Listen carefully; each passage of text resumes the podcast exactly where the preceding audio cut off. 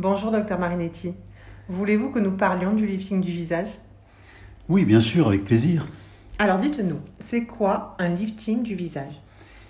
Eh bien, un lifting du visage, comme son nom l'indique, consiste à remonter, à remettre en place ce qui est descendu au fil des années sous l'effet de la pesanteur et aussi par affaiblissement progressif des tissus par les phénomènes du vieillissement.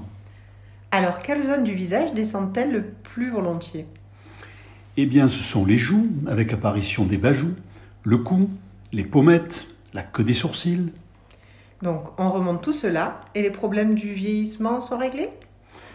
Non, en général, ce n'est pas tout, car il faut aussi s'occuper du matériau, c'est-à-dire de la qualité, de l'aspect de la peau, qui est altéré par le vieillissement.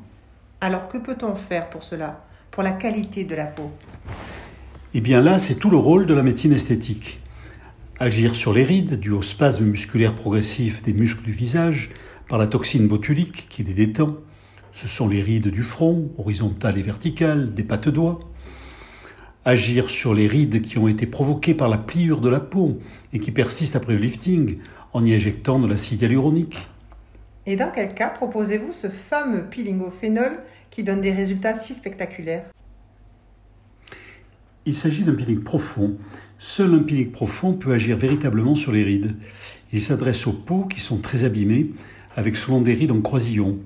Ce peeling abrase l'épiderme et le derme superficiel qui se reconstitue ensuite.